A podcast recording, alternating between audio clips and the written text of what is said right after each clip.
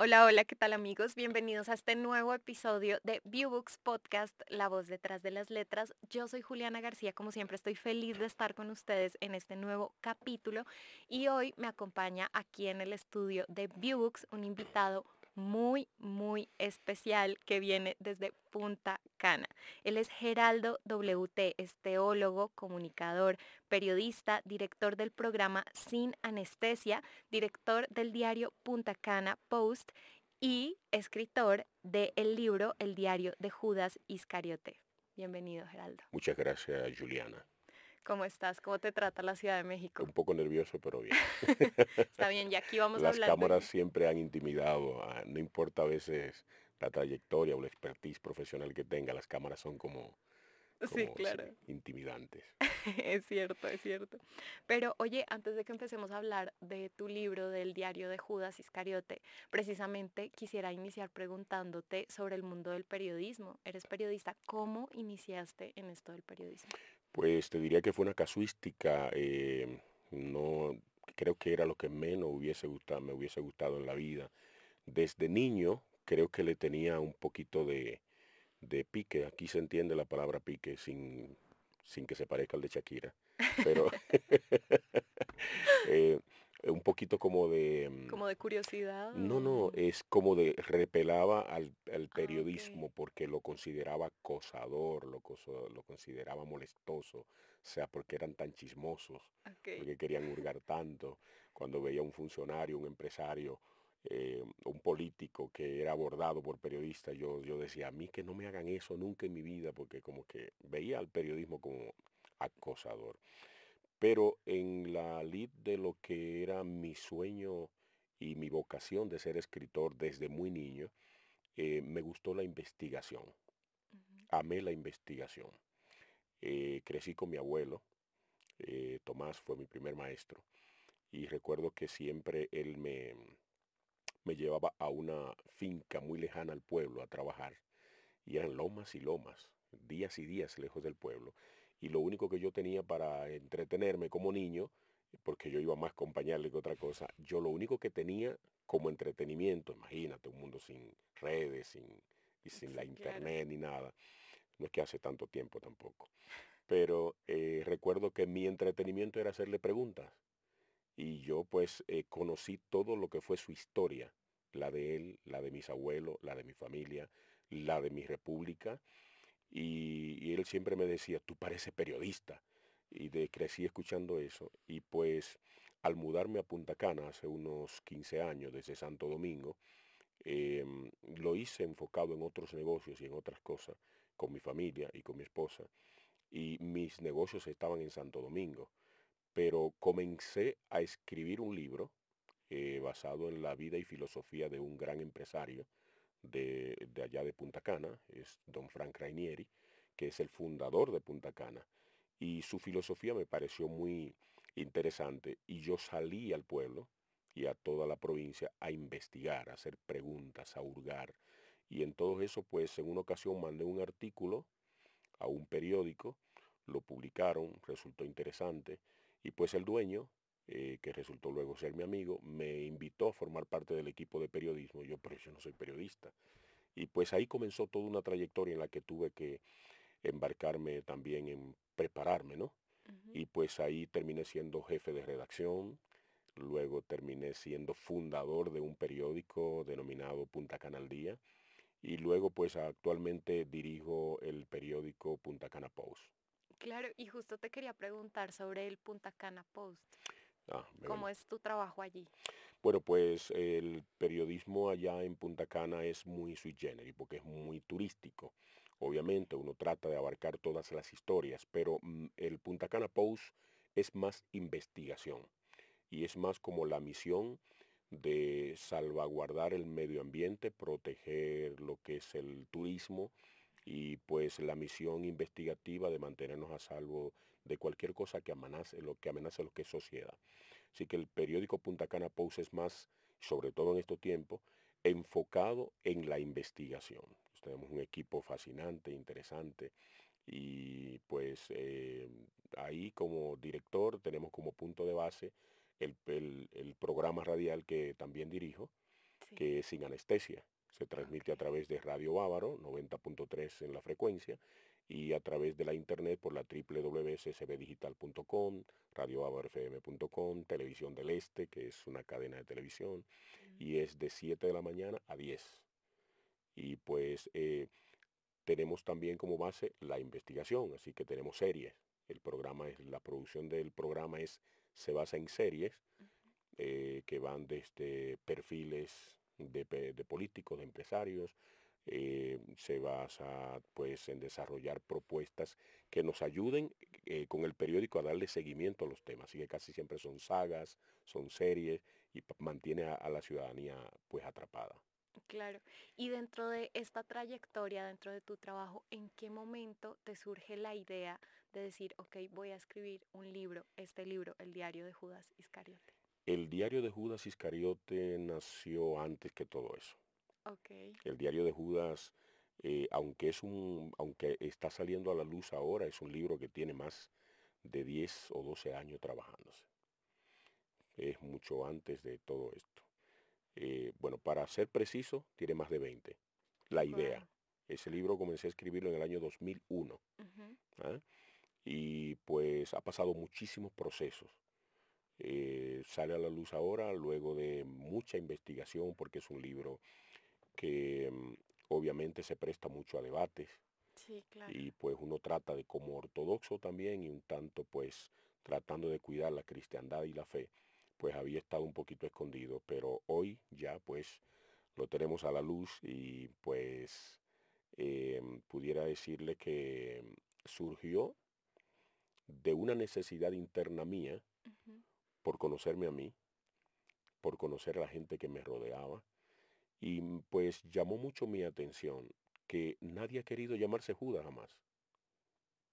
Nadie a que le nace un niño le pone como nombre Judas. Todo el mundo le pone María, Pedro, Juan, Jacobo, Andrés. Pero nadie ha querido llamarse Judas jamás. Em, además de esto, pues a Judas nunca se le hizo un juicio, Judas nunca habló, si te fijas, la única frase que dice, según los autores del Nuevo Testamento, es ese perfume debió haberse vendido y dárselo a los pobres para presentar la parte interesada en el dinero de él. Eh, pero que hay una contraposición, porque eso lo dice Juan, que era de una fe más ferviente y era más abnegado a Jesús, porque pues era un niño cuando Jesús lo reclutó, ¿no? Pero Mateo, que presenció el mismo capítulo, dice que fueron todos quienes hablaron, que no fue solo Judas. Y pues eh, en busca de cómo pensaba Judas realmente, porque no habló nunca, nunca dijo nada, nadie sabe cómo pensaba. Ningún capítulo de la Biblia te reseña que él dijo o actuó de tal manera más que pues administraba el dinero, era el tesorero del equipo y si era el tesorero era muy inteligente. Y un tesorero en aquel tiempo pues casi siempre tendía a ser de, eh, de, los saduceos, que era una rama de la religión, pero era quienes administraban los tesoros de los templos. Así que crecían aprendiendo a manejar finanzas y casi siempre eran de familias de comerciantes. Y pues comencé a buscar cómo pensaba, quién era, y me fui a qué era Keriot, que fue el pueblo donde nació a qué distancia estaba del pueblo, cómo pensaba o sentía la gente que vivía en Keriot, cómo, cuál era la geografía, cuál era la política, cuál era la historia, cuál era la sociología en ese tiempo. Y pues nos embarcamos en esa, en esa misión. Sí, y ya que hablas de eso, cuéntanos un poquito más, digamos precisamente, cómo fueron las etapas desde la investigación. Es decir, ya nos comentaste que desde hace varios años tuviste la idea de iniciar con este libro y luego empezaste a buscar, pero ¿cómo fue exactamente ese proceso de investigación, luego de escritura y por supuesto de publicación? ¿Cómo fue todo ese proceso? Puesto que el libro tiene una base histórica y tiene una base que tiende a la realidad porque está basado en la política de entonces, la geografía es exacta, la época histórica es exacta, la cultura es exacta, Em, la religión o los preceptos religiosos son exactos. A mí me tocó la parte difícil, que era crear lo, imagina, lo imaginario, o sea, desde la imaginación, desde la creatividad, traerlo a la vida, sentarlo en una mesita cada noche y, y llevarlo a que vierta en papel cómo sentía, cómo pensaba, cuáles eran sus temores, cuáles eran sus frustraciones, cuáles eran sus anhelos, cuáles eran sus temores. Y, antes que todo eso, entonces me fue necesario entrar a la parte del individuo como sí. O sea, por eso el libro es mucha psicología. Eh, el libro es mucho cómo pensamos los seres humanos según la región en la que nacimos, según nuestras costumbres, según nuestros prejuicios, según nuestros traumas sociales. Entonces, ¿cuál era el trauma social de Judas? ¿Cuáles eran los preceptos religiosos que lo sometían o el canon moral al que él se debía? Y pues antes de eso dije, voy a hurgar en el ser humano. Antes que Judas, yo. Antes que Judas, usted. Juliana, quién es, cómo piensa, por qué actúa así. ¿Cuántas veces alguien se ha sentido traicionado por ti cuando tú simplemente entendiste que estaba buscando lo que tú entiendes que te conviene. Y pues en un momento determinado, pues comencé a llevar a cabo una, un trabajo investigativo, entrevistaba a, psicólogos, a ingenieros, abogados, a un abogado, por ejemplo, decirle, ¿alguna vez ha vendido un caso? ¿Te ha pasado por la cabeza? Eh, te, han, te, han, tentado a, a, comprarte un cliente, te ha dicho, eh, mira, no puedo pagarte lo que me cobras. Ah, entonces, pues la, otra parte te dice, mira, eh, ríndete, vamos a hacer un acuerdo y yo te pago una parte. O sea, eh, ¿a qué abogado le ha pasado? Eh, ¿Qué ingeniero alguna vez en una obra ha dicho, bueno, pues yo me ahorro tanto si compro menos de esto? O yo sobrevaloro tal cosa y así me ahorro unos pesitos aparte de lo que me voy a ganar. es como en cada cual buscar el lado malicioso que tenemos, buscando nuestros propios intereses. Así que me fui primero a esa parte. Fue un proceso eh, extenuante, porque sentarte con un pastor cristiano y hacerle preguntas íntimas, como alguna vez te has visto tentado con una sierva de la iglesia, alguna vez te ha llamado la atención, ¿qué has hecho para vencer la tentación? ¿Has caído alguna vez? Imagínate que alguien te diga, mira, eso no se va a publicar, ¿no? No, pues sí. Eh, fracasé una vez, caí una vez. O sea, ¿y cómo te levantaste? ¿Por qué no te suicidaste? O sea, eh, hurgar la parte humana, fue buscar el, el Judas que entregó a su maestro, es, que era él el de mayor confianza, pero también el Pedro que le negó. O sea, uno le entregó, pero otro dijo tres veces que no lo conocía, mirando cómo le maltrataban, escuchando cómo gritaba cada vez que le daban un latigazo sobre sus hombros, eh, cada vez que lo empujaban. Pedro estuvo ahí, Judas no estaba ahí en el patio. Pero Pedro lo vio sufriendo, lo vio llorando, y para no morir, para que a él tampoco, para que a él no lo llevaran a la misma condición, decir, no, no lo conozco, jamás le he visto. Maldición, que ese tipo yo ni sé quién es. Entonces, eh, ¿dónde estaba Jacobo? ¿Dónde estaba Andrés? Salieron corriendo. Entonces, entre quienes te abandonan, quienes te entregan y quienes te niegan, ¿cuál es el traidor? Entonces, pues ahí comencé a buscar a Judas y dije, él debe hablar. Él debe tratar también, pues, decir cómo pensaba. Claro, porque me parece muy interesante, porque también eh, desde antes de leer tu libro mencionas que cuando haces la lectura del diario de Judas Iscariote, también vas a tener como un encuentro con tu propio yo. Correcto. Y ahora que te oigo hablar de todo esto, pues tiene mucha lógica porque nunca nos detenemos en sí a pensar, es decir, por decir, nosotros siempre decimos, no, si a mí me pasara X cosa, seguramente yo actuaría de tal forma o yo estaría preparada, ¿cierto? Pero realmente en el momento no sabemos cómo exactamente vamos a reaccionar. ¿no? Así es, es, por esto que tú dices que tendría uno un encuentro también con su propio yo leyendo eh, o escuchando ahora el audiolibro del diario de Judas Iscariote. El diario de Judas está lejos de ser un compendio de cartas religiosas. El diario de Judas es un espejo a través del cual te vas a encontrar contigo, vas a decir, a mí me ha pasado o a mí puede pasarme. Porque si nunca te ha pasado algo que te lleve a, la, a que te tiemblen las rodillas ante una tentación, pues te va a pasar alguna vez. Porque ni siquiera, bueno, según las escrituras, el mismo Jesús fue tentado en todo. La diferencia está entre después de caer en la tentación, cómo actuaste. Está el Pedro, que negó tres veces, que juró no conocerlo para salvar su propia vida y que luego lloró amargamente haber traicionado a su maestro y que luego pues entra en un estudio retrospectivo. Eh, y está el, los demás que se fueron huyendo, pero luego se reunieron y dijeron hicimos mal, lo dejamos solo, y luego pues intentan resarcir esto entregando su propia vida. Entonces está quien le descubre que traicionó, que entregó, y eh, se frustra de tal manera, se deprime de tal manera que se derrumba en sí mismo y en su propio ego. Entonces, pues, la diferencia entre el que falla o fracasa o traiciona y, y pues trata de resarcir, de hecho, en el mismo, en una de las cartas que escribe un senador que aprueba la publicación del libro, dice em, eh, que un hombre corrige sus faltas cuando logra hacer un bien que la supere.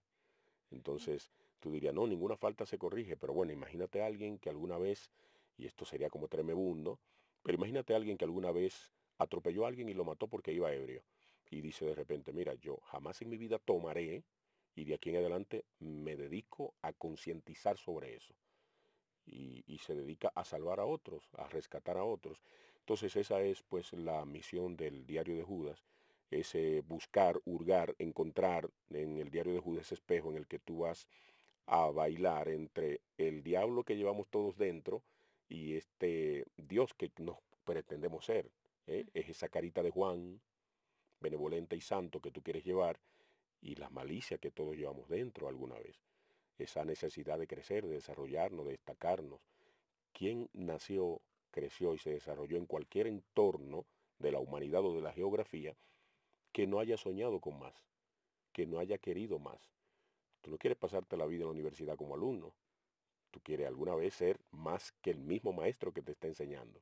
Entonces, pues, en, eso, pues, el diario de Judas te va confrontando. Claro, me llama la atención que también mencionas ahorita que estamos hablando a Juan, a Pedro, pero ¿por qué elegiste hablar sobre el diario de Judas? ¿Por qué no el diario de Juan o de Pedro o de otro personaje?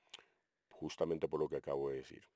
Porque todos queremos lucir cara de Juan, todos queremos ser el gran Pedro, pero nadie quiere parecerse a Judas. Es decir, a mí me gusta conocer de la gente lo que esconde, no lo que me muestra. Entonces el diario de Judas es eso, es tratar de buscar que el lector encuentre en el diario de Judas lo que él mismo lleva escondido. Es como, a ver si te ilustro, tienes en tu casa una habitación eh, o la sala siempre está lista para que llegue visita. Pero inmediatamente te dice tu amiga, eh, ¿puedo pasar al baño? Te dice, sí, sí, dame un segundito, un momentito. Y entras a ver porque tienes miedo de ser avergonzada. Entonces es buscar en Judas, en ti, el Judas, que todos escondemos. Todos tenemos un poquito de eso. Y como nadie había hablado de Judas, o por lo menos todos queremos hablar de Judas, pero nadie le permite a él hablar. De Pedro conocemos sus cartas. Eh, de, Juan conocemos sus libros, sus cartas también. Pero de Judas, ¿qué conocemos? Nada. Entonces, pues me pareció bien eh, tratar de, sin hacer una invocación al más allá, poner la imaginación a trabajar y ponerlo a él a hablar. Claro, y me parece muy interesante porque la vida de Judas, la historia de Judas, el tema de Judas ha sido ampliamente discutido, debatido y estuve viendo que incluso hace unos años se empezó a hablar de un evangelio según Judas. ¿Qué nos puedes decir sobre toda esta, digamos, discusión y sobre eh, estos nuevos descubrimientos que se han dado en los últimos años sobre Judas? La comercialización a partir de la fe es antiquísima. Y el primero que comercializó la fe fue Roma. Roma fue quien primero comenzó a buscar capitalizar eh, la fe de todas las personas que querían refugiarse en Dios y comenzó a buscar qué capitalizar de las escrituras. Y te digo Roma, la gran Roma, sin ofender a los de fe católica, porque de igual manera eh, los productores, los cineastas, los todo el mundo ha querido capitalizar alguna vez y mientras más misterioso resulta, mientras más conspirativo resulta, pues más creemos que puede ser vendible. Así que yo eso lo creo una gran falacia. Primero porque culturalmente los saduceos no eran dados a escribir. Los saduceos eran muy enfocados en la administración de recursos y, y desarrollar negocios. Y Judas era hijo de Simón, un comerciante muy conocido del sur de Judea. Eh, tú dirás, ¿de dónde sale? Sí, porque la misma Biblia te lo dice. Te dice, Judas, el hijo de Simón, también siguió a Jesús. Eh, enumerando en Mateo, cuando dice eh, los discípulos que le iban siguiendo, dice, y Judas, hijo de Simón. Entonces, extrabíblicamente se puede encontrar datos de la gente de Queriot de Judá, que era un pequeño pueblo en el que vivían más saduceos que otra cosa. Y te repito, los saduceos eran en su mayoría dedicados al templo, pero no devotos como los fariseos. Los fariseos eran más dados a conocer, estudiar la ley, estudiar la historia, se dedicaban al templo como sacerdocio para atraer al pueblo a Dios, pero los saduceos eran una rama de la misma religión que se dedicaba a administrar los recursos, a diseñar los templos, a las logísticas, ellos eran quienes manejaban todo eso, así que no eran dados a escribir, eh, a redactar historias. Sin embargo, eh, eh, tampoco tuvo vida después, aunque hay un error con Judas también. Hay muchas religiones que ahorcan a Judas inmediatamente él entregó a Jesús. Hay muchas religiones y muchas personas, inclusive he escuchado a teólogos hablando, porque se llevan de, o sea, leen de manera muy literal, no se van al entre línea, cuando dice, y Judas fue, entregó a Jesús, luego fue al templo, arrojó las monedas y se ahorcó, fue y se ahorcó. Pero no miden el lapso de tiempo. O sea, yo soy de los que creen que sí. Judas fue, entregó el Hexemaní, le dio el beso, eh, sintió el arrepentimiento luego, pero ¿en qué tiempo fue Judas donde los sacerdotes otra vez a tratar de resarcir? Porque él fue a tratar de deshacer el negocio, de devolver el negocio he entregado un hombre inocente. Eh, bueno, nosotros no tenemos nada que ver con eso, ya tú lo entregaste. Bueno, pues miren su dinero y arrojó las monedas, que no fue tampoco un pago. El pago de las 30 monedas fue, un, era antiquísima y culturalmente una remuneración que se le daba a todo aquel que entregaba a un criminal. Era una recompensa cultural. O sea, no fue que te, no fue, te vamos a pagar 30 monedas de plata para que nos los entregue sino que culturalmente eh, se llevaba la, eh, por ley que si era un criminal muy buscado y tú lo entregabas, pues se te entregaban 30 monedas de plata. Así que eso no fue un pago, como muchos creen, que él vendió por 30 monedas. Judas buscaba otra cosa. Ahora, que eso lo discutiremos más adelante. O lean el diario de Judas. Pero eh, lo que sí, en cuanto a escritos que hayan sido encontrados de pluma y papel de Judas, yo lo considero una falacia, lo considero de hecho una aberración, lo considero una, un absurdo y una manera también de tratar de distraer al mundo y a la filigresía con, con tonterías. Claro. Oye, me parece muy interesante, creo que es un tema muy amplio, de hecho, me parece muy interesante todo lo que nos estás hablando y quisiera regresarme un poco y preguntarte ¿Cómo iniciaste? Usted pregunte lo que quiera, que yo le respondo lo que pueda. Perfecto. Quisiera preguntarte, ¿cómo iniciaste en el estudio de la teología? Pues justamente porque la misión de escribir para mí va más allá de entretener. Yo creo que si es para entretener, pues mejor no. El mundo tiene muchos entretenimientos. Y la misión de un escritor, de un poeta, es crear. Crear para crear conciencia, para reivindicar a personas, para ayudar al ser humano a crecer, a desarrollarse, a evolucionar, a, desaprender y a aprender, a provocar revoluciones. Y entre, en, ese, en esa encrucijada de por qué voy a escribir el diario de Judas, ¿qué busco? ¿Llamar la atención? ¿O quiero realmente provocar una revolución en quien lea? No ni siquiera en el mundo, no tienen que ser un millón con una sola persona que me diga, como me ha pasado, gente que me ha llamado, que me ha escrito, mira, acabo de tener un encuentro conmigo mismo. Eh, iba mal porque mm, está el, el que vive de la fe de los demás, en el que ama más lo que hace para Dios que al Dios para quien lo hace. Y es un hilo tan fino que tú te confundes. A veces hay mucha gente que cree que está amando a Dios y simplemente está enamorado de la posición jerárquica que tiene dentro de la iglesia o dentro de la sociedad. Y está tan fascinado con esa postura, esa posición, esa jerarquía que tiene, que cree que ama a Dios, que cree que le está sirviendo a Dios, se está sirviendo a sí mismo, está siendo Judas sin saberlo. Eh, y está quien reproduce, comercializa y vende lo que los de la fe necesitan para seguir creyendo, y él vive de eso, y él cree que le está sirviendo a Dios. Y está el que canta, y está el que toca música, y está el que hace libros, y está el que predica, y a veces se entretienen más en lo que hacen para Dios que en el Dios para quien lo hacen. Entonces, en ese fino hilo, yo dije, bueno, si yo voy a escribir sobre Judas, yo no puedo inventar que nació en una época que no nació. Yo debo saber cuándo nació aproximadamente. ¿Por qué se llamaba Judas? ¿Cuál era la cultura de ese tiempo? ¿Cuál era la geografía, la política, la historia? Y pues por eso dije, bueno, debo estudiar teología. Mm. Teología, no para querer entender, o, sino para saber. Claro. Y ya luego de que publicaste el diario de Judas en físico, háblanos ahora un poquito de cómo ha sido todo este proceso de convertirlo en audiolibro. ¿Por qué te llamó la atención? ¿Cómo ha sido todo el proceso? Cuéntanos un poco.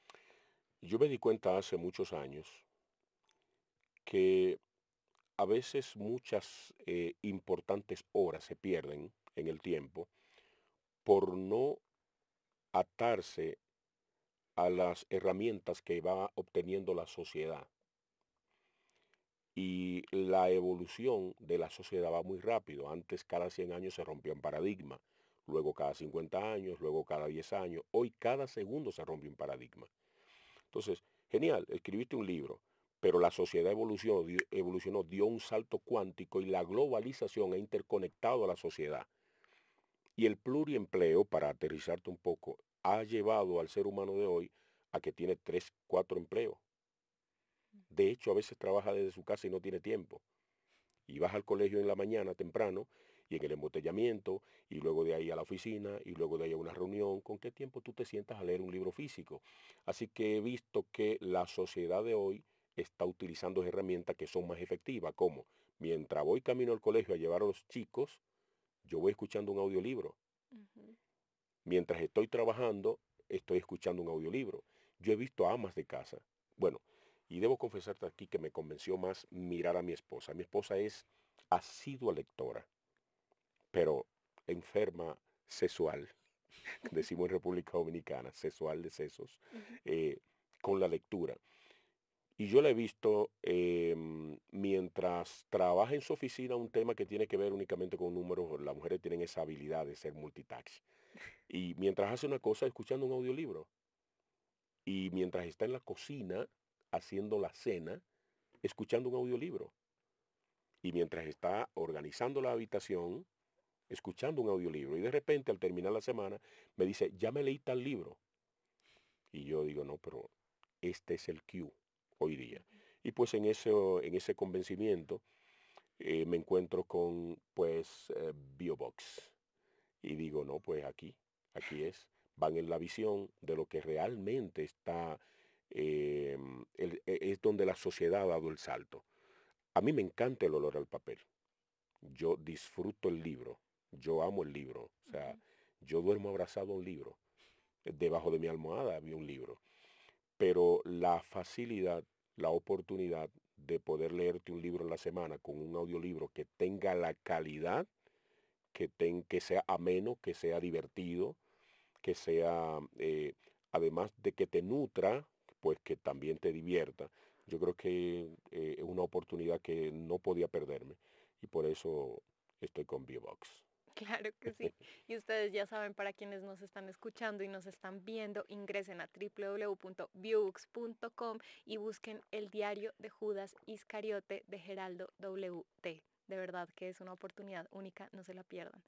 Y bueno, ya casi vamos llegando al final, pero Eh, quisiera pedirte, por favor, que nos recuerdes eh, un poco en donde podemos encontrar información sobre ti, como tus redes sociales. Recuérdanos también, por favor, la página del diario Punta Cana Post para estar pendientes. Bien, pues en las redes sociales estamos en Instagram como arroba geraldowt.oficial arroba wt.oficial. Y pues el diario de Judas Iscariote está en Amazon. Se hace muy fácil obtenerlo. Eso es un, está a un tip de tu teléfono. A un clic. A un clic de tu teléfono y pues llega a tu casa, a tu oficina, donde lo pidas. Y pues actualmente ya terminando el audiolibro, pues Biobox también eh, ya dirá todas las plataformas en las que podrás encontrarlo. Por supuesto. Y bueno, antes de terminar, cuéntanos también por ahí qué otros proyectos de escritura tenemos al pendiente después del diario de Judas Iscariote. Tenemos uno a la puerta que se titula Cómo convertirse en un soñador 3D. Es un libro para soñadores, eh, para emprendedores eh, de, liderazgo, es para el desarrollo humano y está basado en la vida y filosofía de don Frank Rainieri, que es el fundador de Punta Cana, donde vivo. un pequeño poblado que cuando él llegó tenía 46 eh, familias, y que era un monte inhóspito, agreste, e inaccesible, y hoy día se convierte en una ciudad cosmopolitan con eh, más de 50.000 habitaciones hoteleras y que se ha convertido en el distrito especial de la República Dominicana o en la capital del turismo, como le decimos nosotros. Y pues en ese jovencito de 19 años, eh, cómo pensaba, cómo hablaba, cómo llegó ahí, cómo tardó 25 años sin cobrar trabajando eh, para luego convertirse en uno de los hombres más millonarios de la región del Caribe y Centroamérica. Y pues un libro fascinante. De igual manera tenemos, eh, estamos trabajando un proyecto que se titula Mi vida después de la vida. Y este ya es un poquito más también, hurgando al interior, al ser.